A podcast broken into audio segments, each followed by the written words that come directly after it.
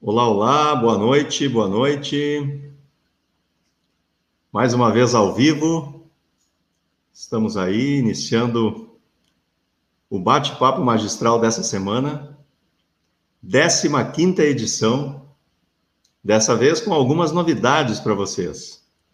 O bate-papo magistral é o encontro semanal da Magistral Consultoria e Capacitação, em que a gente traz sempre um tema relevante para discutir e trazer conteúdos aí para a nossa audiência, para os amigos, para os clientes, para você que tem interesse nessas temáticas que temos aí abordado. E hoje a gente está aqui com o time da Magistral, eu quero já trazer a nossa presença aqui para já já dar o seu boa noite a Glaucia Nietzsche, está aqui com a gente. Está aqui com a gente também o Clayton Hens, da maionese, né, Clayton? e está também aqui Marcelo Bernardes. Está aqui também Marcelo Bernardes, que já tem sido nosso parceiro aqui sempre dos nossos encontros. Então, antes de mais nada, uh, sejam todos bem-vindos que estão aqui conosco. Tragam aí as suas contribuições para o nosso, as nossas conversas. Hoje, a temática é conversas de gestão. Essa é uma diferente é um diferente encontro que a gente está trazendo. O último encontro de cada mês, a partir de agora, vai ser o encontro nosso aqui, do nosso time. E a ideia hoje é nós conversarmos sobre gestão prática para resultados. Isso é a, a conversa para daqui a pouquinho. Então, para o seu boa noite, primeiro as damas. Gláucia, por favor. Boa noite, Luciano. Boa noite, pessoal. Eu queria agradecer a oportunidade de estar aqui. Tenho acompanhado as nossas lives aí, sempre trazendo um pessoal bem bacana para contribuir e espero que hoje eu também possa contribuir um pouquinho para quem está assistindo a gente. Maravilha, maravilha. Marcelo Bernardes, seja bem-vindo. Boa noite, privilégio muito grande né, estarmos aqui na 15 é, o 15 bate-papo bate magistral, Uh, e hoje com a equipe aí da Magistral para falar sobre gestão, né, para relembrar um pouco toda essa trajetória do bate-papo magistral. Então é um prazer para compartilhar o nosso conhecimento. Maravilha, maravilha. E ele, o homem da maionese, como eu brinquei há pouco, né? Não tinha como, né? Clayton Heinz. E não pode esquecer o ketchup, ô, Luciano. Muito bom. Boa noite, boa noite a todos. Uh, é, para mim também, um privilégio, né? A cada novo bate-papo magistral aumenta também a nossa responsabilidade aqui, né? uhum. né? Para compartilhar essas informações, ouvir também a assistência é um prazer poder eh, aqui participar e também né, ver, as, ouvir e, e recebermos as contribuições de vocês. Muito bom, muito bom. Sejam todos bem-vindos. Digam para a gente aí de onde vocês nos, uh, nos assistem, né? compartilhem a, a participação dessa, dessa live aqui, que está sendo transmitida tanto pelo YouTube quanto pelo Facebook. Né? Leve para quem mais vocês entenderem aí que pode participar e, se interessar por esses temas que estamos aí abordando hoje. Uh, eu quero, antes de mais nada, fazer uma reflexão rápida aqui, lembrando de 15 edições do Bate-Papo Magistral, portanto, nós estamos falando aí de 14 horas com a edição de hoje, vão ser 15 horas de dedicação uh, nessa, nessas quartas-feiras que temos nos encontrado. Então, gostaria aqui rapidamente, assim, de fazer um, um relembrar aí, né, dos temas que nós já vimos aqui nos nossos encontros, começando lá atrás, né, em abril, finalzinho de abril, com uh, o que, que você tem feito pelo seu novo horizonte. Foi aí que a gente começou, quando a pandemia ainda estava aí nas suas, nos seus inícios. Depois falamos sobre finanças com a Gláucia, né? Uh, e como é que ficam as nossas finanças num momento em que a gente está aí um pouco mais conturbado, ou estava, né, mais conturbado. Depois Clayton veio falar sobre a questão da reinclusão digital, né, o quanto que a gente é, achava eventualmente que estava incluído digitalmente, mas viu que tinham tantas coisas ainda para aprender, né. Mais adiante, esteve conosco Kátia Bernardes, quando a gente falou de ressignificar os sonhos, e, e também tivemos na nossa presença é, alguma coisa que eu não sei o que, que houve aqui já. Vamos ter que. o que, que houve aqui com, meu, com a minha apresentação? Mas deixa eu só comentar, Luciano, enquanto você vê isso, que essa é uma das coisas positivas desse novo processo aí que a gente foi obrigado a viver em função da epidemia, né? Na verdade, assim como as outras empresas, nós da Magistral também tivemos que nos reinventar e buscar é, outras formas de se comunicar com os nossos clientes diferente do que as que nós usávamos antes, né? Embora a gente já tivesse conversado várias vezes sobre isso, é, é a pandemia é, nos forçou um pouco a acelerar esse processo, né? E nesse sentido foi positivo. Bem verdade, bem verdade. Então, olha só, aí, agora sim, resgatado aqui, né? aí depois tivemos uh, Sidney Lopes Dias, que esteve conosco falando sobre as carreiras e, né, e, como que a gente tratou desse assunto. Mais adiante tivemos Adriano Eli, que falou sobre as relações humanas no trabalho. Né? Marcelo Bernardes teve uma, uma participação onde a gente abordou especificamente a, a trajetória e a construção do livro Empresas Contábeis, um Mundo de Oportunidades, e todo o ambiente que circulava eh, essa discussão naquele momento. Depois tivemos a oportunidade de conversar com Joacir Reolon, uh, do SESCOM Serra Gaúcha, assim como também com o Célio Lewandowski, do SESCOM RS, né, sobre a liderança e a tomada de decisões em tempos aí mais críticos. Adiante trouxemos o Rodrigo Lima, um empresário, empreendedor, né, que contou para a gente um pouco da trajetória dele, falando sobre a, a questão dos relacionamentos, né, o quanto que a construção de relacionamentos é fundamental para a trajetória é, nossa, de um modo geral, profissional. Tivemos também Diogo Chamun, que teve com a gente falando sobre a consultoria empresarial e a contabilidade, né, o quanto que existem de conexões e oportunidades nesse meio. Uh, mais recentemente, Felipe Fleischer, Fleischer esteve conosco para falar sobre gestão de marca, foi outro tema bastante abordado e, e tivemos aí um debate bastante é, reflexivo a respeito, assim como, mais recentemente também, Carlos Fortes esteve conosco falando sobre é, vendas, né, e a importância da estrutura comercial das organizações para a sua existência. Uh, na semana passada, nos, nos deu o privilégio da presença também a Ana Tércia Rodrigues, presidente do CRCRS, onde a gente falou da função social da contabilidade e também falamos a respeito do profissional de contabilidade, todo esse segmento aí é, que nos cerca. Então, até aqui viemos, né? São, foram 14 encontros, hoje, então, o nosso 15 encontro, e a intenção hoje é falarmos um pouco sobre gestão prática para resultados. Na verdade, essa é uma temática que a gente vem discutindo já tem algum tempo, e, e hoje a gente quer trazer esse assunto por, porque também, ao final de, de, desse nosso encontro, queremos contar um pouco de novidades que estamos tratando em volta desse tema.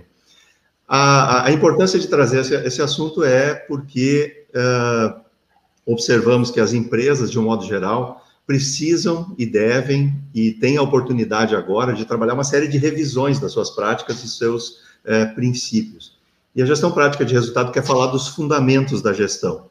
Então, eu quero chamar o Marcelo já para a gente começar aí com essa, com essa contribuição, falando sobre uh, planejamento, Marcelo. Como é que é essa questão do planejamento, que premissas as empresas precisam observar quando a gente está falando de, é, desses elementos dentro da organização.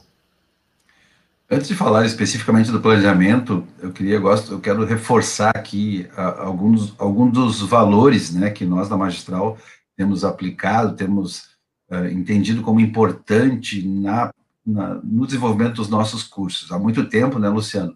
A gente vem discutindo essa questão de que todo curso ele tem que ter resultado, né? ele tem que ter uh, ele tem que ter pelo menos 50% prático, assim, a, o aluno tem que vir para uma inspiração na sala de aula, mas ele necessariamente ele tem que mudar alguma coisa no seu trabalho, no seu dia a dia, e a gente é muito crítico e muito exigente em relação a isso. Eu sempre digo, não vale a pena, né, tu vir aqui para a sala de aula, dedicar o teu tempo, uh, até assistir, de repente, apresentações que são boas, são legais, mas se tu não aplicar isso, tu não levar isso para o teu dia a dia, é tempo perdido. E a gente não tem mais esse tempo para perder. Então, nós temos esse comprometimento muito grande com a mudança. A gente gosta de provocar né, a mudança nas pessoas e nas empresas. E por isso que a gente, esse essa foco da gestão é prática né, para resultados. É claro que tem que ter uma base teórica, É, é claro que a gente tem que sempre ter uma referência naquilo que a gente está ensinando, mas a gente também tem que ensinar a fazer. Eu acho que é isso que vai trazer resultado, é isso que vai mudar a, o resultado da empresa, a vida das pessoas. A gente trabalha tanto o desenvolvimento pessoal como da, das empresas também. E quando se fala de planejamento, é, é difícil falar de gestão sem planejamento. E por incrível que pareça, e infelizmente, as empresas, as pessoas, nós tiramos muito tempo para muito pouco tempo para planejar. Né? A gente normalmente está na correria do dia a dia, embretado na, na, na rotina, uh, resolvendo problemas de cabeça baixa, e talvez a gente tire pouco tempo para pensar na nossa vida e na melhoria da nossa empresa. Eu faço esse questionamento nos cursos, né? Uh, tu que está tá nos ouvindo, está nos assistindo, para para pensar assim, no último mês, quanto tempo tu tirou de fato para planejar, para pensar no futuro, para construir o futuro? E o ser humano ele tem essa condição, né? Nós seres humanos, nós temos a condição de construir aquilo que a gente quer. É, é, o planejamento ele é muito legal porque ele é, é, é um, é, é um, é, uma experiência de se, se, jogar no futuro, né? Descrever exatamente o que tu quer lá uh, no futuro, sei lá, em, em, um ano, dois anos, três anos, tu tentar desenhar da melhor forma o que tu quer alcançar, o objetivo que tu quer alcançar, e aí ver qual o caminho que tu vai escolher. Eu sempre uso um exemplo uh, que é de viajar, né? Todos nós já tivemos essa experiência de viajar para um lugar que a gente nunca foi, né? Seja de carro, de carona, de ônibus. E aí já perceberam que a sensação que a gente tem é que a ida normalmente é muito mais longa do que a volta. Né? Mas não é mais longa, é o mesmo trajeto, a, a, a, quilometragem é a mesma. A grande diferença é que na volta eu já conheço o caminho. Uhum. Para mim já é mais comum e me dá uma estabilidade e me deixa mais tranquilo. E quando a gente fala de planejamento, é aquela questão de tu ir sem ter ido, mas buscando o máximo de informações para ter essa sensação de estar tá voltando. Né? Não estou querendo complicar a vida, mas é isso. É muito bom. Significa tu te jogar no futuro. É, é, vamos lá, se eu vou viajar para algum lugar, hoje a gente tem várias possibilidades de pegar o mapa, né, pegar um ex da vida e olhar quanto tempo tu vai levar, aonde tu vai parar, quando tu tu te planeja, as coisas começam a acontecer naturalmente, tu não, não tem aquela instabilidade. E para os nossos negócios, para a nossa vida, isto é fundamental também. Eu gosto muito de forçar isso. Não é adivinhar o futuro, é construir o futuro. Nós temos essa condição, só que tiramos pouco tempo para fazer isso. E, e, a gente precisa, tem metodologia. Né? Quando eu falo de planejamento, a gente precisa saber assim, em, em que situação eu estou, né? fazer um, aquele diagnóstico uh, da minha área, da minha empresa, da minha vida, e aí projetar o que, o que, o que não está legal, né? identificar exatamente o que precisa ser modificado, as lacunas, nós chamamos de lacunas, seja na, no, no, meu setor, na minha empresa, na minha vida, e aí projetar o que eu preciso mudar. Então, como é que eu defino um objetivo? Se eu tenho uma dificuldade, digamos, uh, de, de tempo, de entrega, eu tenho uma lacuna. Essa lacuna precisa ser melhorada. Então, eu vou definir um objetivo melhorar o tempo de entrega, é, aumentar a agilidade na entrega. Eu já tenho um objetivo. Bom, mas em quanto tempo eu quero fazer isso e quanto eu quero melhorar? Aí eu já tenho uma meta. E aí essa meta, ela, ela, ela tem que ter uma relação de quantidade e prazo para eu cumprir essa meta. Bom, e aí o que mais? Mas como eu vou fazer isso? Aí vem o planejamento, ele tem que estar junto de um, um, um plano, tem um mapa, né? Tem um caminho a ser seguido. Esse caminho vem o plano de ação, o que eu preciso fazer para mudar, quais são as intervenções, aquela história. Uh, para eu poder ter um resultado, a visão sem ação é por ilusão. Né? Agora, uh, só ação sem visão, eu posso perder tempo. Se eu não tenho clareza, se eu não tenho objetivo, se eu não tenho uh, foco naquilo que eu quero alcançar, talvez eu me esforce muito e tenha pouco resultado. Agora, se eu tenho clareza do que eu preciso, tenho o meu objetivo, defino a minha meta, quantifico essa meta e defino um caminho e acompanho, a chance de ter sucesso naquilo que eu me proponho, de novo, seja na melhoria de, de um setor dentro de uma empresa, da empresa como um todo, pensando de forma estratégica, ou mesmo na minha vida, algumas questões que eu preciso mudar na minha vida, eu preciso me movimentar. E a gente sabe que, infelizmente, o ser humano tem uma dificuldade tremenda de colocar em prática os seus sonhos. Vamos pensar, o planejamento é assim, é algo que eu quero muito e muitas vezes sei, inclusive, dos benefícios, estou a fim de fazer, mas tenho dificuldade de executar. Por quê? Porque, de novo, talvez eu tive dificuldade de planejar o tempo, né, de organizar o meu tempo para fazer o novo. Então, normalmente, o planejamento é sobre alguma coisa nova que eu quero fazer, um patamar novo que eu quero chegar, e se eu não planejar em que tempo eu vou fazer isso, porque normalmente eu preciso me qualificar, eu preciso aprender coisas novas, eu talvez me frustre. Né? Eu tenho dificuldade. Quantas vezes na nossa vida, todo mundo já deve ter tido esse case de ter algo que quer mudar, está muito afim de mudar, mas talvez tenha dificuldade porque não usou o método adequado, porque não persistiu, porque não teve controle, porque não teve indicador, né? E, e a gente trabalha muito isso no coaching, a, Kátia está aí nos assistindo,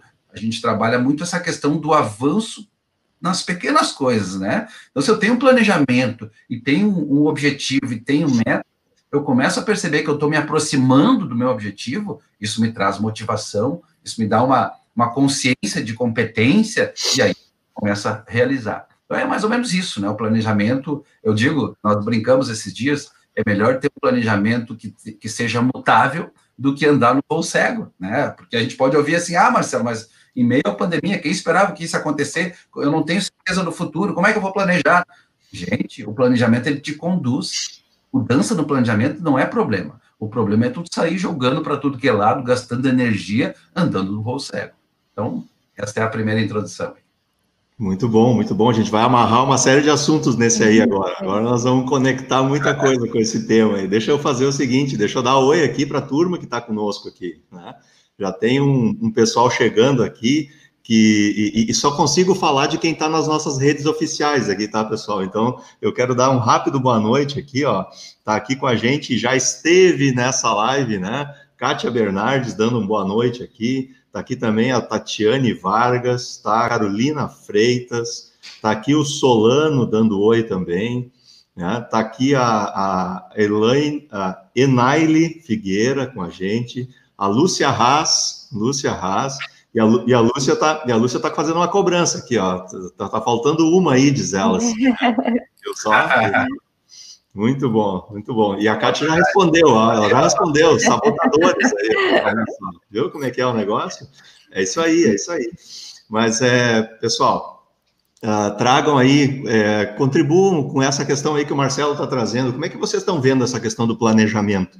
O, uh, o planejamento está acontecendo dentro das organizações por onde vocês circulam? Pessoalmente, vocês têm trabalhado o pensar uh, em termos de planejamento. Tragam aí as suas contribuições, né, o que, que vocês têm observado. Chegou também aqui entre nós agora ó, o Evanir está aqui conosco, está aqui conosco também o Márcio, e a turma chegando aí, mostrando as suas seus interesses né, dentro das temáticas. Bom, Marcelo falou sobre planejamento. E eu queria amarrar esse tema do planejamento, porque ele vai amarrar todos os assuntos que a gente vai trazer aqui hoje, do planejamento a gente também organiza, Gláucia, o pensamento financeiro da organização. Né? O planejamento, ele constrói a, a, a, os caminhos né, por onde a, organização vai passar, e, e claro, e, e, o financeiro também é uma informação relevante para ela construir os seus cenários. Né?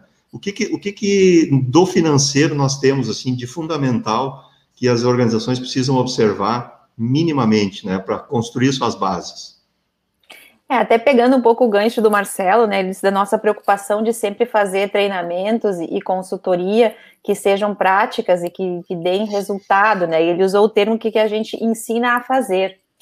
Na parte financeira, eu tenho me deparado com ensina a usar, porque a gente tem visto que, na verdade, as organizações têm muitas vezes já ferramentas à sua disposição e elas não, não utilizam essas ferramentas é, talvez porque não conheçam ou porque não saibam, em algumas circunstâncias elas acham que não tem, mas não verificaram se tem ou não, né?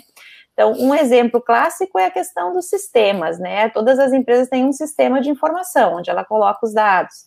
E todas as empresas usam controles paralelos, né? Usam algum controle de Excel, algum segundo software para complementar, é, está no, tá no, no note do, do diretor em casa, não está na empresa.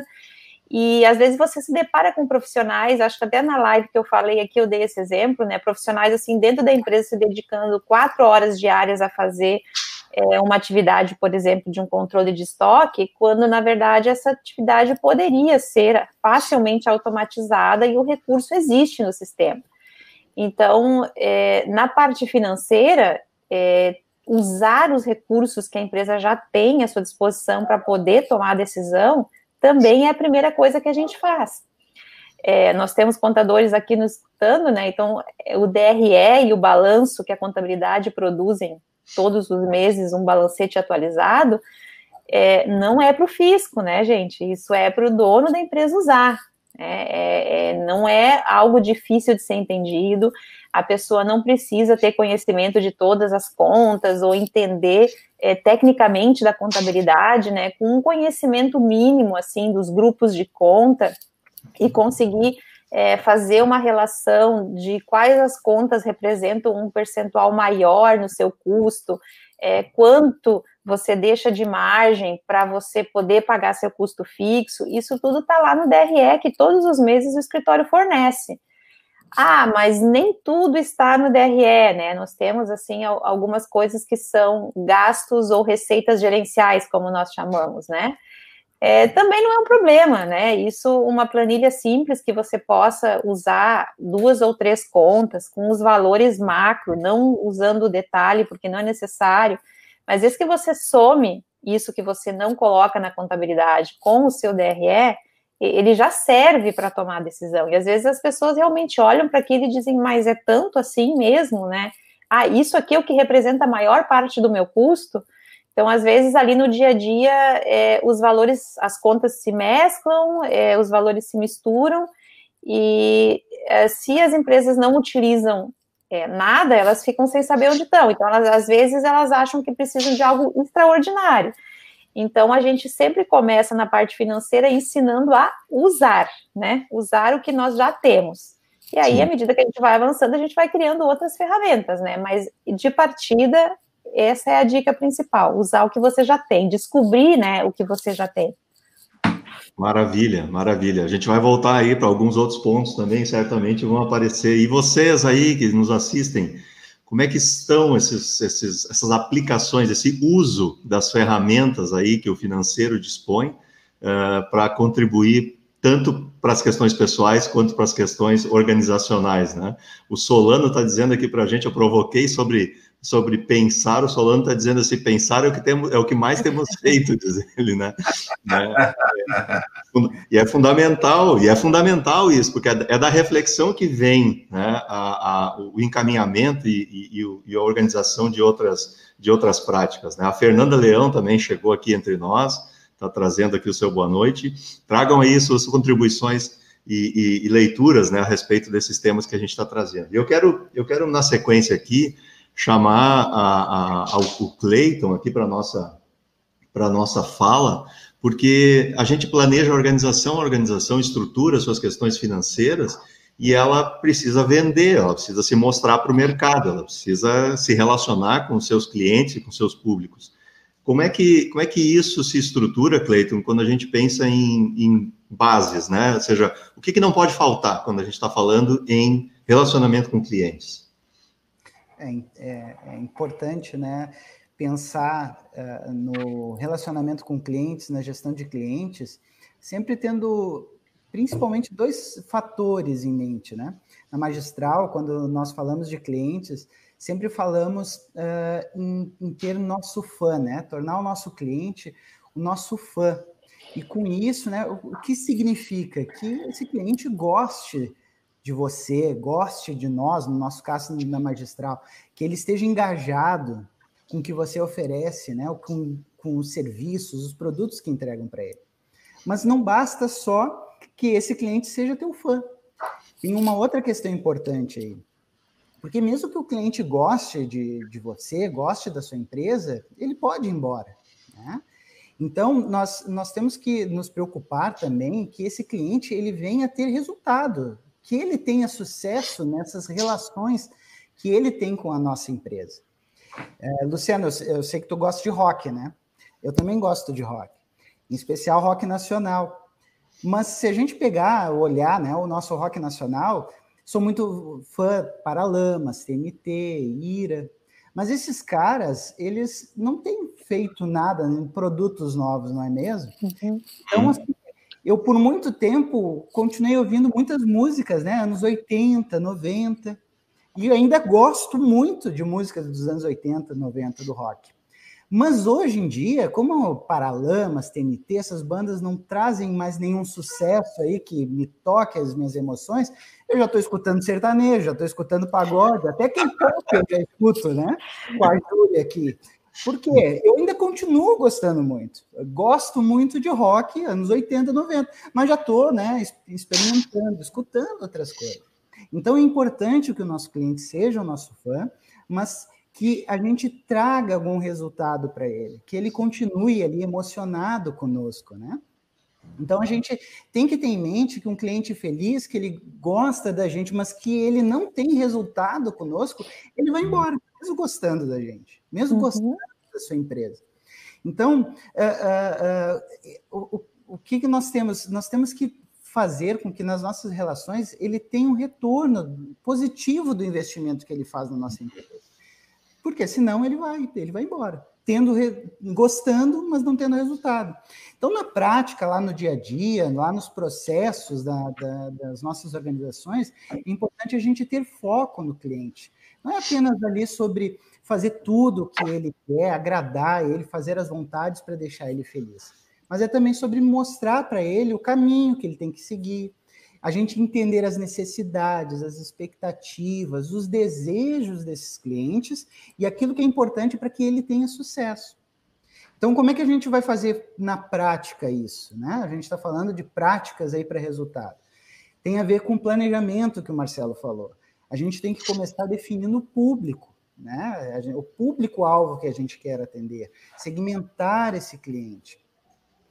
Mas mais do que definir o público pensando no público que nós queremos atender, nós temos que pensar, né, em, uh, uh, na verdade, naquilo que nós temos a oferecer que vai ajudar a ele a ter esse resultado. Então, a gente focando nas dores, a gente focando nas dúvidas, nos problemas que o cliente enfrenta lá no dia a dia, nós vamos, com isso, ter insumos, né, respostas que vai ajudar a empresa a resolver esses problemas, essas dores que esse público-alvo tem. Então, se você vê um produto né, que não atende às necessidades, por exemplo, de uma empresa de grande porte, por que, que tu vai atrair essa empresa para atender ela? Ah, talvez responda, né? Porque uh, uh, quer expandir o negócio, quer faturar mais, tá certo, né? São motivos válidos para atrair uma empresa que daqui a um pouco nós não estamos atendendo. Mas nesse caso, vai ser necessário fazer mudanças lá na filosofia da empresa, nas pessoas, lá nas, nos processos, né? Para que dessa forma possa gerar resultados para a empresa, né? Esse faturamento, essa expansão, mas também para que o cliente ele possa ter os resultados que ele almeja, né? É, negociando, relacionando, comprando os nossos produtos. Então, uma vez que a gente tem esse público definido, a gente vai fazer o quê? A gente tem que ser conhecido, né? A gente tem que se fazer conhecer pelo mercado. E a gente vive num momento fantástico para isso, né? Com marketing, marketing digital. E essa pandemia tem ajudado muitas empresas a conhecer melhor formas de se relacionar com, com os clientes, né? Um varejo, o cliente não vem mais dentro da minha loja. Como é que eu vou fazer para que ele me conheça e continue vindo, vindo até mim? mas a gente tem que analisar dados, né? Porque para buscar resultados e o planejamento que nós já falamos, a gente tem que ter dados, mensurar isso, que a gente possa então trabalhar o nosso processo de venda e aí então vender com metodologia, metodologias assertivas, alinhado com esse objetivo que a gente definiu no planejamento. Maravilha, maravilha, muito legal. Olha só, o Cleito está trazendo um tema e eu estava aqui é, fazendo anotações aqui enquanto ele falava, porque é, tem duas questões aí que, que o Cleito traz que são essenciais. Uma questão, e bem lembrado por ele, uma questão, uma, uma questão é atender necessidades, e a outra é gerar experiências positivas, né? Que são duas questões bem distintas. E ontem, casualmente, tu falou isso, ontem eu estava numa, numa reunião de diretoria, uma reunião de gestão, e tinham dois diretores, e um deles, ah, quando terminou a reunião, disse assim para mim: Eu não gostei de ser contrariado por ti na reunião. Eu não gostei que tu contrariou o que eu estava falando, né? Porque eu contrariei uma, uma, uma, uma fala dele, né? Contrapus, na verdade.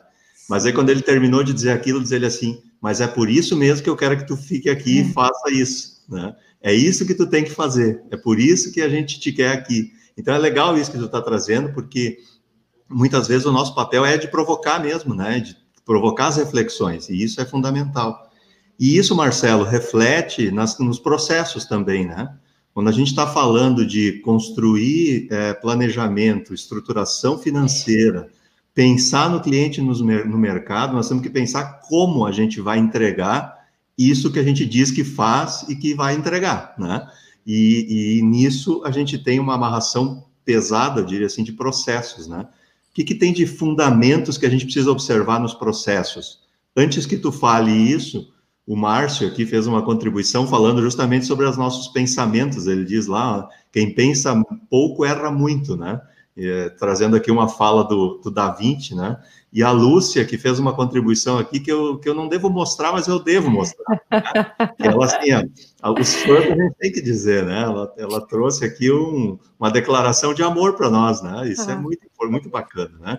É, é, é, que ninguém sabe aqui quanto é que a gente está pagando pela Lúcia, pela Lúcia. Não, estou brincando, de forma alguma. Marcelo, processos para entregar o que a gente está dizendo que faz. O que, que tem de fundamento aí? Uh, antes de dizer né, que a Lúcia é uma querida, a gente agradece muito porque é uma construção mútua, a gente sempre cresce muito com os nossos clientes e o caso da ML é um, um caso assim, de troca de experiências e evolução constante, né? Então, a gente tem muita gratidão pelos clientes, justamente por isso, isso vai ao encontro do que o Cleiton falou, né?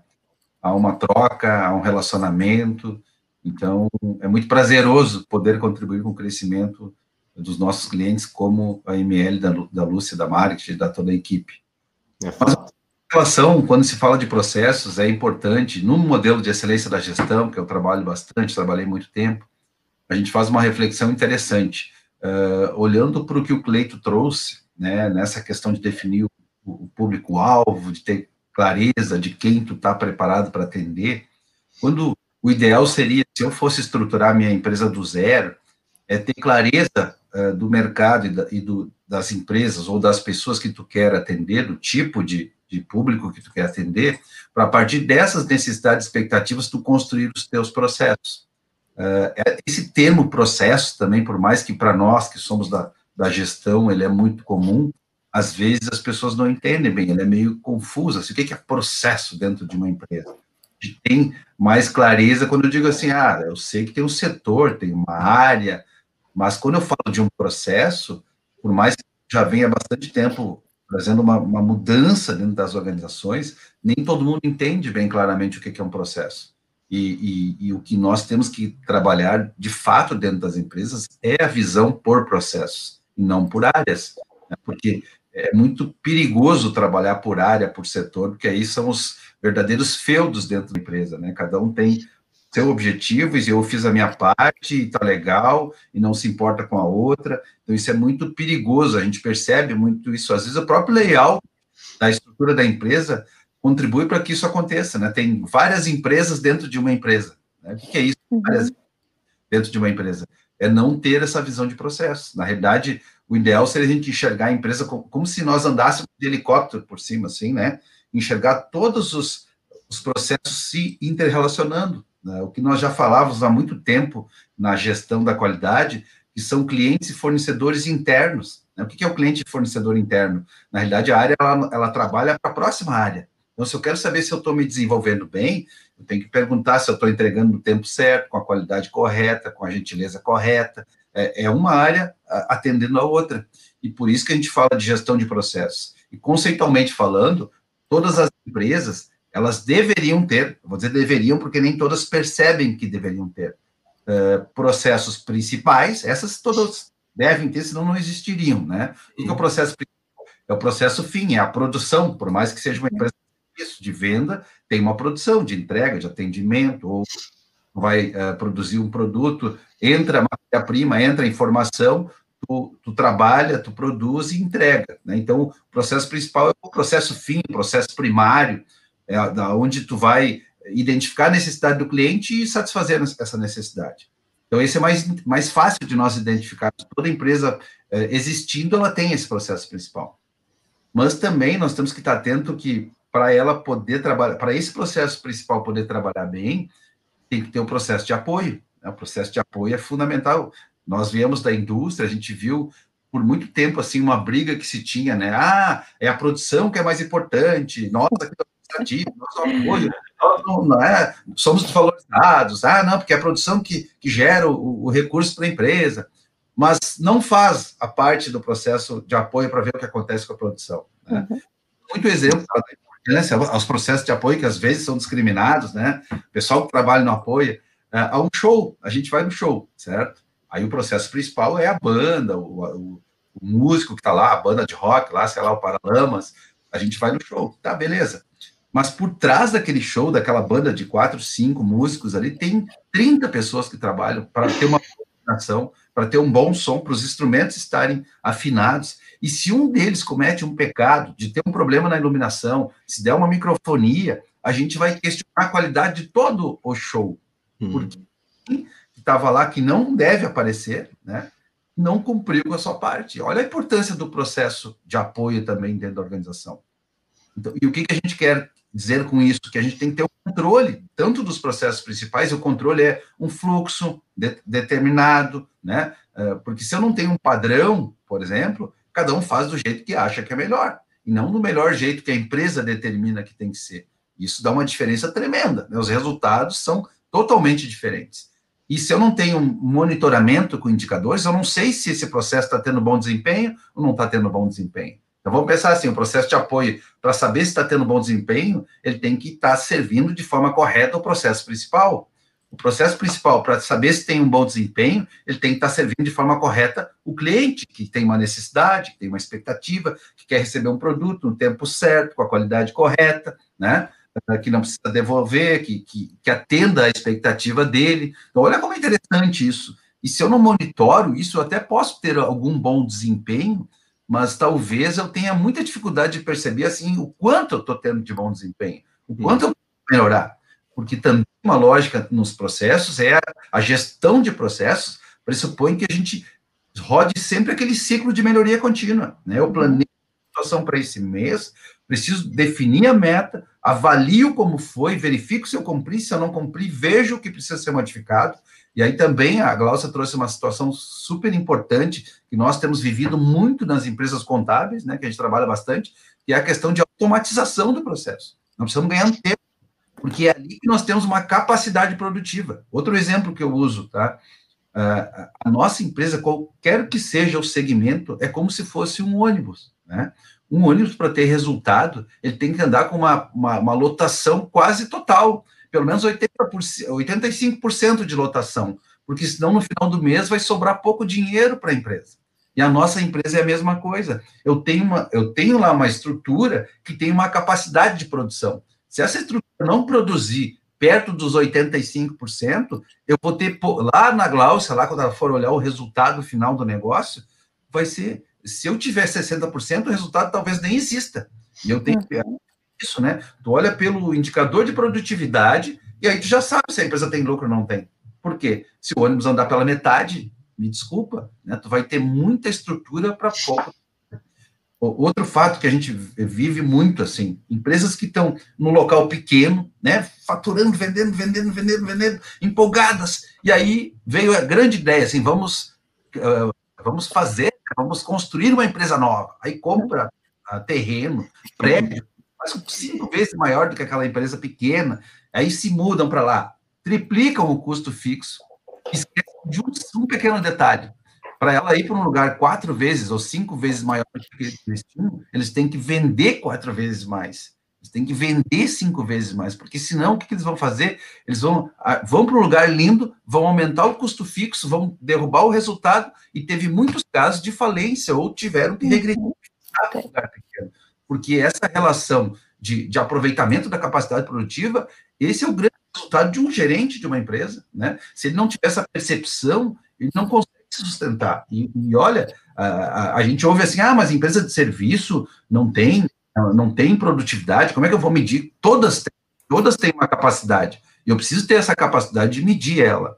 E tem um outro tipo de processo, que é esse que eu falei, que talvez todas devessem saber que tem, nem todas saibam, sabem, que é o processo organizacional.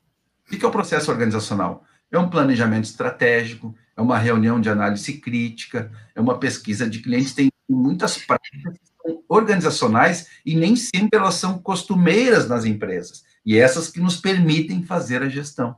Então vamos pensar assim, no processo principal, a entrada é a matéria-prima, seja ela produto, né, uma, uma, um material que, que eu vou transformar em produto, ou seja, informação. No processo de apoio, a entrada é uma demanda do processo principal. Né? Daí eu entrego essa, eu, eu tenho uma necessidade do processo principal, entrego essa demanda. No processo organizacional, a entrada são as informações dos resultados desses outros processos e a saída são as tomadas de decisão né? O que, que eu vou fazer é, se a meta não foi alcançada, se eu vejo que o meu desempenho não está bom? Então, olha como é importante ter clareza da estrutura desses tipos de processos.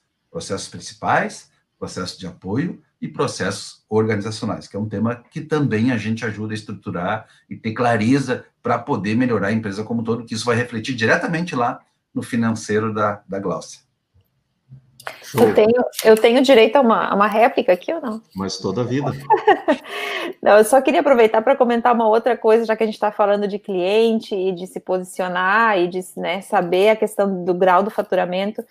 É, eu tenho me preocupado muito, porque eu sei que agora, com esse período da epidemia, está todo mundo né, fazendo alternativas para continuar sobrevivendo. Mas, assim, eu tenho é, uma dica que eu preciso repetir em todas as oportunidades que eu tiver é, o que mantém uma empresa em pé a médio e longo prazo é a rentabilidade, não é o faturamento.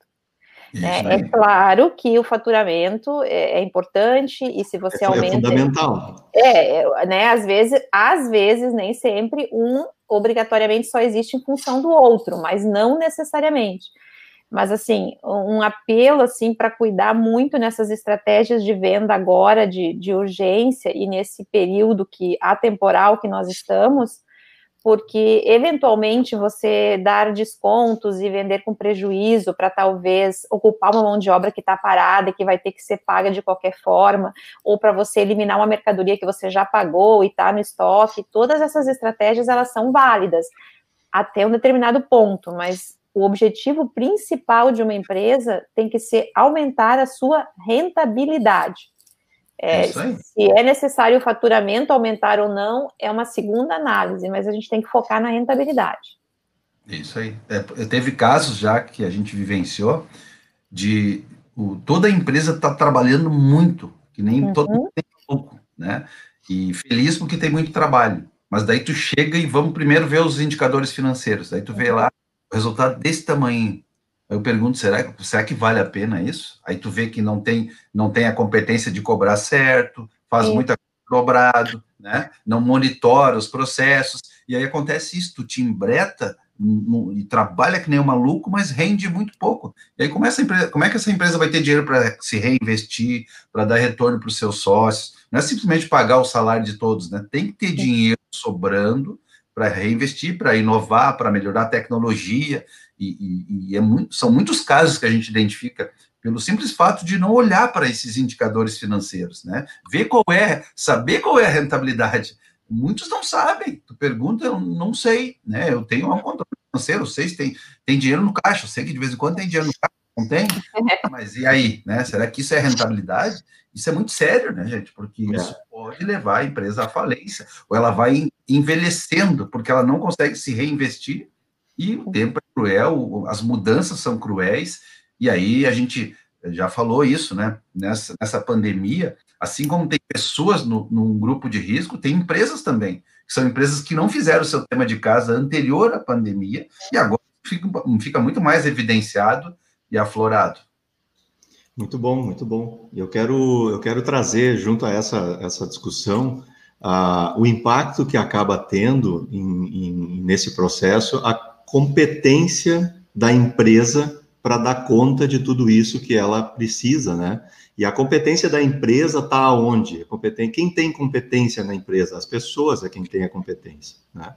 Ou seja, a competência da empresa é o conjunto das competências das pessoas que compõem essa empresa. Então, a gente está falando aqui de uh, planejamento, de estratégia, de pensar, são pessoas que fazem esse processo acontecer. Né? A, a, aplicação dos recursos, o relacionamento com os clientes, a, o pensamento da melhoria, antes da melhoria, da estruturação dos processos, né, para transformar esses recursos em produtos e serviços que realmente entreguem para o cliente aquilo que, que é, a gente quer que, que aconteça, é feito pelas pessoas. Então, a gente tem pessoas nas duas pontas, tem os clientes e tem a, a, a estrutura interna, né, com pessoas. E eu quero trazer minha contribuição breve aqui, porque a gente já começa a se encaminhar para o final aqui da nossa conversa, que anda super rápida essa nossa uma hora aqui, né?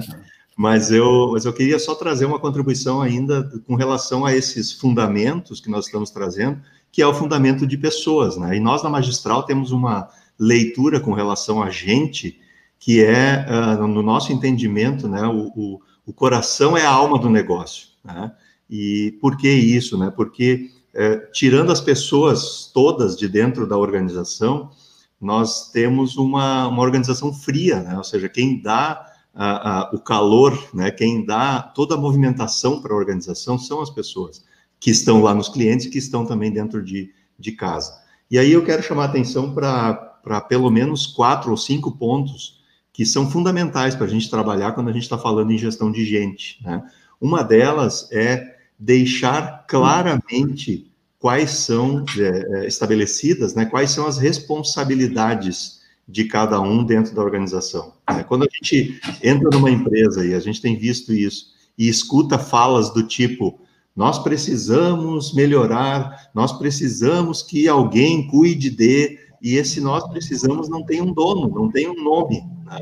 Então, assim, é, é, preciso que os processos que o Marcelo agora trouxe, né, tenham dono, né? toda tarefa, toda atividade qual, e, e, e, o trabalho das pessoas dentro da empresa nasce nos processos.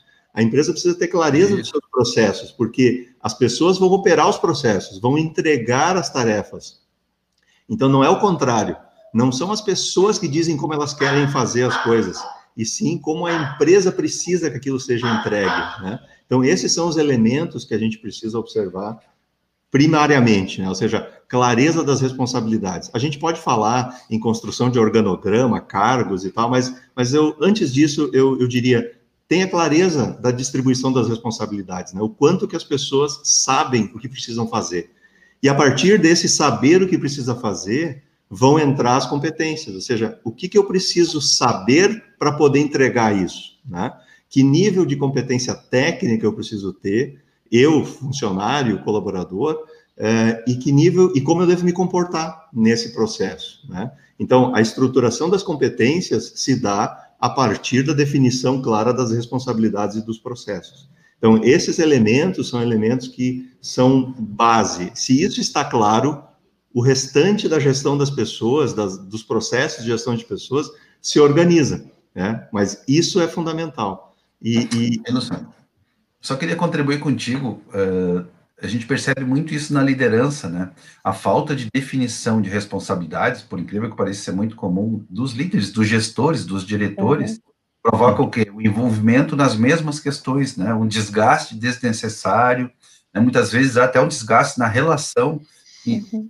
Porque não se definiu quem responde, né? Quem, quem dá a palavra final, quem precisa saber, né? Quem precisa ser informado, quem precisa ser consultado tão simples tu definir isso, né? Tu resolveria tanta coisa, e são pessoas que têm uh, um tempo valioso, e esse tempo, muitas vezes, ele é dedicado de forma dobrada, né? E, e com esse desgaste todo, porque não houve uma, uma organização, né? Tu, tu atua aqui, que eu atuo aqui, eu vou só te consultar para ficar mais fácil, mas deixa que eu puxo isso.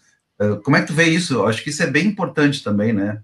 Muito, muito, e, isso vale para todas as esferas da, da, da organização, né? Isso vale para, para o ambiente da gestão e a liderança tem um peso muito forte nisso, porque afinal de contas a liderança é quem vai desdobrar a estratégia para toda a equipe, né? Se a liderança tem dificuldade eventualmente para discutir isso, é, a, a, equipe vai ser um reflexo desse, desse processo, né?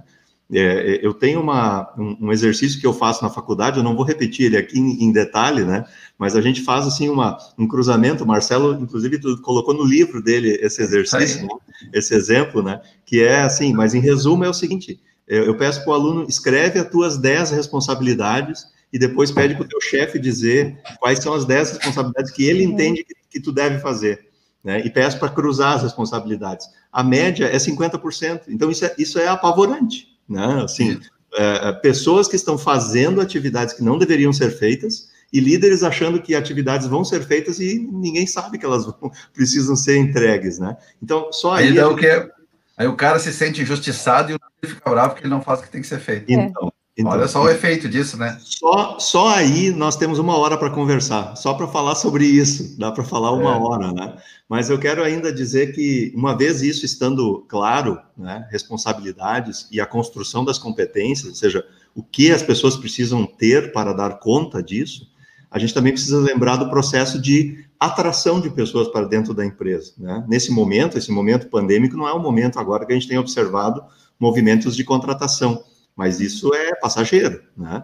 As empresas sempre vão estar se renovando e a questão da contratação ela é, é, é relegada, eu diria assim. A gente observa que a contratação trazer, porque eu vou trazer alguém para dentro da minha empresa para dividir comigo a missão, o propósito, né, os valores, né? E, e, muitas vezes esse processo ele é, é, é de, de, de, pouca profundidade, né? Quando a gente está fazendo essa, essa busca.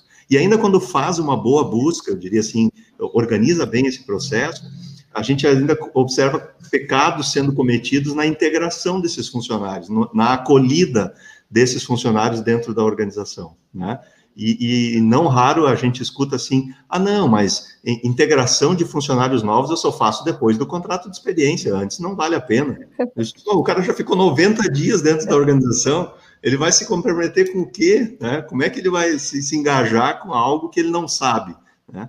Então, é, é, são elementos importantes, e, e claro, é, não diminuindo a, a, relevância dos outros aspectos, mas o, o feedback é um outro tema dentro da gestão de pessoas que é essencial, porque o que, que acontece? É através do feedback, que o Marcelo falou em reunião de análise crítica, né, em análise de indicadores, quando a gente está falando da gestão da empresa, o feedback é isso para as pessoas. Né? Ou seja, as pessoas precisam saber como estão indo. Né? As pessoas querem saber como está o seu desempenho, no que, que elas estão acertando e se elas fizerem melhor, fica melhor ainda, e, e quais são as lacunas, o que, que precisa desenvolver dentro desse ambiente. Né? E isso não pode, nos dias atuais, ser feito num processo anual é, esse processo ele é permanente, né? ou seja, as pessoas precisam permanentemente receber feedback. Né? E o feedback não é só chamar as pessoas para dizer quando as coisas não estão indo bem. Eu preciso dizer para elas, eu preciso dizer para ela, e na maioria das vezes, isso é o mais maluco, né? Porque na maioria das vezes funciona bem. E a gente só chama as pessoas para dizer quando não funciona bem. Né? Então, o reforço positivo ele é fundamental também para o engajamento, para a conexão né, da, do time dentro do negócio. E aí a gente encerra, né, é, a partir do feedback, a partir da identificação dessas necessidades, a gente tem o que a gente chama do processo de desenvolvimento. Né? Quem precisa ser capacitado no quê? Né? E aí, a, a, acho que foi o Cleiton que comentou a questão dos, dos clientes, né, o, o quanto a gente dá de, de relevância e atenção para alguns elementos, mas é, eu, eu, vejo que o processo de desenvolvimento, muitas vezes, ele é focado somente nas carências das pessoas, né? Então, eu vou lá e vejo o que, que a pessoa tem de ponto fraco ou de dificuldades e vou lá colocar carga no desenvolvimento disso. E há um esquecimento de que, às vezes, ou na maioria das vezes, se a gente reforçar aquilo que a pessoa já faz bem, né, ela, ela talvez desempenhe muito melhor o que ela já faz, entrega de forma mais forte, né, e é mais fácil eu elevar ela de um nível 4 para um nível 5 do que fazer ela subir do nível 1 para o nível 2, muitas vezes. Então, às vezes, eu vou ter uma boa pessoa mediana e, e não estou focado em pegar as qualidades e as competências que ela já tem muito boas e fazer com que essas competências evoluam. Né? Então, o desenvolvimento também é uma chave importante. Então, a gente está falando de responsabilidades, está falando de definição de competências de integração, de feedback e de desenvolvimento, né?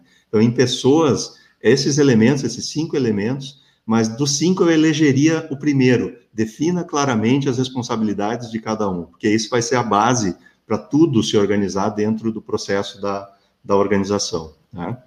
Uh, é isso assim que eu queria trazer com relação a pessoas, né, nesse, nesse fundamento. Deixa eu fazer aqui, antes que a gente encaminhe aqui as nossas falas finais, né, uh, a gente teve aqui uma série de manifestações e chegadas, né? Felipe teve, eh, foi chegando aqui dando boa noite, a Tânia dizendo que uh, nós estamos conseguindo trazer para ela algumas reflexões e aprendizado. O, o, Arsenildo comentou, né, de que o, o segredo do resultado está muito relacionado à eficácia dos processos, quando a Glaucia uhum. chamou a atenção, e o Marcelo chamou a atenção também, né, para esse aspecto, né. A, a Joyce falando da, da, da, qualidade também da nossa contribuição aqui. O Solano dizendo né, que o downsizing, fazia tempo que eu não escutava essa, essa expressão, Solano, bem lembrado, né? É o caminho para melhorar resultados, né? É, é, um cuidado importante que a gente precisa observar. O custódio aqui trazendo também as suas contribuições, né? Uh, o Arsenildo falando aqui com a Gláucia, né? Além da rentabilidade, é necessária a geração de caixa, né? É, receber o que vende, sim, né? que é a qualidade da venda, né? Muitas empresas têm rentabilidade, mas quebram por falta de caixa. Né? E, eu acho que lá na nossa live nós falamos sobre isso, né, Glaucia, se não me falha a memória, né? Muito bom. As lives estão gravadas aí no nosso canal, né? Podem voltar lá e todas as 14 lives estão lá disponíveis, né, no todas do bate-papo magistral. Fazem parte da geração de conteúdo, né? Isso aí, estão todas elas lá. Aproveitem já também, né, para curtir o nosso canal, dar os joinha, aquela história toda, né? É, seguir a gente aí, que isso é fundamental. Oi, Cleito. Ativar as notificações lá, né? Ativar as notificações, né? A, a, a Joyce falando, né, satisfazer as necessidades dos clientes sempre, né? Uh, e aqui, né, a questão da análise crítica só contribui com a melhoria constante. E eu queria fechar, gente, a, a nossa, a nossa conversa aqui, é, trazendo assim um tema, acho que cada um de nós pode fazer um, um o seu já encerramento e, e, falando um pouco a respeito disso que eu quero comentar, que é, a, no fim, nós estamos falando de aprendizagem, né? Ou seja, no fim, nós estamos falando de esses ciclos todos que a empresa é, encerra, sejam eles diários, mensais, semanais, ou seja, depende, cada empresa tem o seu, o seu dia, né, o seu ciclo de aprendizado, mas é, é, é isso que no planejamento, no financeiro, nos clientes, se a gente introduzir um pouco mais esse pensamento de como é que terminou meu dia, o que, que eu aprendi hoje, o que, que ficou para trás, o que, que amanhã eu levo para melhorar esse dia, né? Como é que vocês veem isso? Eu vou começar pelas gurias, né, de novo. É. Você já dá o tchau e falar um pouco a respeito disso, né? Essa questão da, do aprendizado dentro do, do financeiro, por exemplo. É, o, a questão do aprendizado de você principalmente tirar um tempinho para você analisar as coisas, né? Às vezes a gente está tão na corrida de realizar e realizar e realizar, e você não para para pensar por que você chegou naquele resultado, né? A gente acha assim, ah, preciso perder tempo olhando um número, né? Mas não é perder tempo, é você, se você conseguir é, dedicar algumas horas a ver como foi o seu dia, como foi a semana passada, como foi o último resultado do mês passado, do, do anterior, você começa a ver quais são os fatos que te levam a ter um resultado melhor ou pior. Então, você precisa dedicar esse tempo. Eu acho que isso é que às vezes a gente precisa conscientizar é, as empresas quando a gente chega para fazer a abordagem da consultoria, que o aprendizado leva tempo mas esse tempo que você vai dedicar aprendendo a cuidar dos seus números vai te economizar muito tempo de apagar incêndio lá na frente. Uhum. Né? A própria contribuição que o colega trouxe de receber e isso afetar o caixa é por quê? Porque no intuito de simplesmente faturar ou vender, eu vendo para todo mundo, eu vendo sem limite, eu não vejo se esse cliente está ou não pagando os demais fornecedores, eu não analiso. Então, eu tenho que sentar para entender. Eu vendi, não tenho caixa. Por quê? Porque não recebi. Processo de aprendizado. Como eu posso fazer para selecionar um pouco melhor os meus clientes, mesmo num momento difícil como esse, né? Então, eu acho que a chave do aprendizado é você internalizar que você precisa dedicar um pouco de tempo para cada dia melhorar alguma coisa do seu processo. Né? Então, acho que era, era essa mensagem que eu queria deixar para quem estava nos escutando hoje. Eu espero que eu tenha contribuído para o aprendizado de vocês um pouquinho. Com o meu contribuiu, certamente. Ah, obrigada, Luciano. Obrigado, Glaucio. Cleiton, e, e os clientes dentro dessa questão? É, o, o, aprendizado, né? Talvez o Marcelo até quando fechar ali de processos vai falar um pouco disso, né? Mas mas está ligado com ter um método, né? Uhum. O processo, às vezes, é, como ele falou, é, é, pode assustar, né? Mas na verdade é um método, é um método de como eu aprendo, como eu busco informações sobre isso, como eu processo tudo isso e gero ações. Então, com relação, quando a gente fala o aprendizado com clientes, a gente é, tem duas formas, né, que dão start nesse aprendizado. Um é análise de dados, né? Então, tem que medir lá os leads, né, as pessoas interessadas, né, que nem aqui durante a live, né? Olha, curta a nossa página, se inscreva no YouTube, ative notificações. É geração de leads, pessoas que estão interessadas, né? Buscando esse engajamento. Quantos no final dessa live, a magistral, vão ter de novos leads engajados? Quantos desses vão visitar uma próxima live? Então, analisar dados como esse, por exemplo, selecione uh, uh, quais são os temas que são relevantes para a próxima live. Uhum. E escutar os clientes. Então, quando, quando vocês que estão nos escutando comentam ali, por exemplo, sobre um tema, sobre o financeiro, sobre o processo, isso nós precisamos ouvir, porque isso demonstra os interesses em vocês, no conteúdo que a gente está gerando. E nas empresas de vocês que nos escutam também. É preciso analisar os dados que vocês têm e também ouvir, né? Uma pesquisa de satisfação, um bate-papo com o seu cliente, visitar. E usar essas informações, como a Glaucia disse, né? Tem que tirar tempo realmente para analisar dessa metodologia e gerar né, ações, né, mudar o planejamento. E nós estamos vivendo um momento que requer é, estar analisando tudo isso e ouvindo a todo momento para aproveitar novas oportunidades, novos mercados, definir esses novos públicos. E também espero que esse bate-papo magistral de hoje ajude vocês ou aguce o interesse por esses assuntos também, né? Pesquisar, ler, ver formas de colocar em prática tudo isso que nós estamos falando aí no dia a dia das empresas de vocês, na gestão que vocês fazem. Muito obrigado aí pela, pela atenção de vocês. Bom. Maravilha, maravilha. Marcelo. Chegamos em uma hora já de live. É. é. Eu quero colocar o seguinte: eu vejo assim que é, até vou citar aqui o último livro do professor Falcone Campos, que se chama O Verdadeiro Poder. E, de fato, o que eu ia falar, o que eu estava guardando para falar, é o que o Clayton trouxe, a questão do método. Né? Para tudo se tem método. O americano é muito mais produtivo que o brasileiro, não porque ele é melhor como pessoa, como profissional, porque ele usa mais o método. E uhum. nós temos dificuldade de usar método. Para gestão financeira tem método, para gestão de clientes tem método, para vender tem método. Né? A gente olha o vendedor, que maravilhoso, como ele sabe vender. Não, ele aprendeu um método de venda, né? Uhum. De pessoas tem método, para gestão de processo tem método, para planejamento estratégico tem método, para análise crítica tem método, e nós temos essa missão, né? Nós da Magistral temos a missão de ensinar de forma prática o uso de métodos é, em todos esses temas que nós estamos abordando. Tanto que o, o Luciano vai trazer uma novidade aí, né? Eu acredito muito no método, né? E tanto que o, o livro do professor Falcone trouxe, eu, eu, li o livro procurando qual é o segredo do verdadeiro poder. Qual foi o segredo? O método, né? Usar a metodologia, usar o PDCA, planejar, definir metas, executar, controlar, avaliar, melhorar, né? Ter essa essa capacidade de análise crítica a cada, a cada ciclo que a gente passa, eh, de inovar, de buscar tecnologia, de estar sempre buscando melhoria no processo, de melhorar o desempenho, mas para eu poder melhorar o desempenho, eu preciso saber qual é o desempenho que eu quero, né? Se eu não tenho medida, eu não tenho como gerenciar. Então, esse, esse é o recado. Tudo isso que a gente vai ter mais êxito dentro das organizações se realmente forem implementados com metodologia e a gente for muito eh, disciplinado em relação ao cumprimento desses métodos. Também é muito isso, a gente implementa metodologias, mas tem dificuldade de ter maturidade, e daí, por consequência, não tem aprendizado, não tem melhoria, e acaba, eu brinco muito, uso esse termo em alguns lugares, involuindo. A pior sensação que tem é de ter a sensação que a empresa está involuindo nos seus métodos. Né? Então, nós temos que evoluir, temos que criar uma sistemática de melhoria contínua. Eu deixo para tu encerrar aí e já deixar a nossa a novidade, né, que a gente quer lançar aí também, né, Luciano?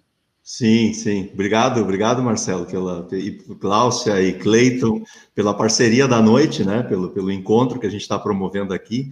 E eu quero, nessa linha que o Marcelo está dizendo, falar em novidade, né? É, é, o tema do nosso encontro de hoje, de hoje né? O GPR, né? Que a gente está aqui apelidando, né? O nosso tema, que é o Gestão Prática para Resultados, é um programa que nós estamos trazendo, ele está saindo do forno, já finalizando aí gravações dos encontros, estamos, preparando, estamos preparando a, a plataforma de lançamento desse curso, que vai ser um.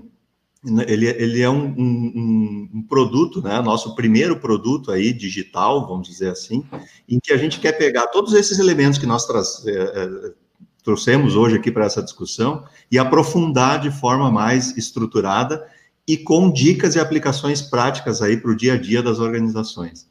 Então, e, é, aguardem aí os próximos, as próximas semanas, os próximos dias aí, é, acompanhem, sigam a gente aí nas nossas redes e nas nossas comunicações, porque vocês vão conhecer mais a respeito né, do que nós estamos trazendo aí dentro do GPR, Gestão Prática para Resultados. É a nossa contribuição para as organizações no sentido de trazer é, relevância né, nesses conceitos aqui que a gente, nessa conversa que a gente teve hoje aqui com vocês, trazendo aí temáticas de fundamento da gestão das organizações, de um modo geral, sejam elas dos segmentos que forem.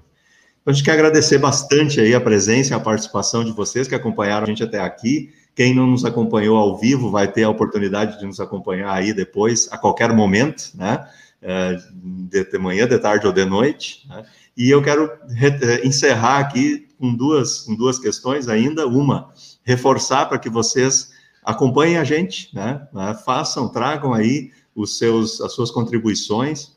E, é, hoje, então, a gente está encerrando 15 transmissões, é, a nossa, nossas 15 horas aí de contribuição de conteúdos e, e discussões, né, e, e, elas vão seguir, a nossa, o bate-papo magistral já é o nosso encontro das quartas-feiras aqui, né? Sigam a Glaucia Nietzsche, a Nietzsche Glaucia, né? É. Nas, na, nas redes, assim como o Clayton H, né? Nas redes também, o palestrante Marcelo, né? E o Luciano Luiz Lima, para que vocês também, através dos nossos perfis, acompanhem né, o movimento e, as, e as, uh, o que a Magistral tem feito, né? Uh, Magistral Consultoria e Capacitação, Magistral CC é o nosso site, né? Estejam conosco lá. E esse é mais uma edição do Bate-Papo Magistral, que na semana que vem vai trazer a temática da sucessão empresarial. Vai estar conosco na semana que vem, já confirmada, Patrícia Gaidzinski, que é uma profissional consultora dedicada às questões aí da sucessão de empresas e a gente vai ter um papo bem bacana com ela. A Gláucia vai me acompanhar nesse, nesse processo também. Né? A gente vai ter aí as meninas né, na, no, no nosso bate-papo magistral da semana, da semana que vem. Uh, agradecer a participação de todos vocês, os comentários, as reflexões, isso engrandece aí a nossa discussão sempre. Obrigado a todos, sucesso, fiquem bem, cuidem-se e até semana que vem, tudo de bom Tchau, tchau. Até mais. Tchau, pessoal.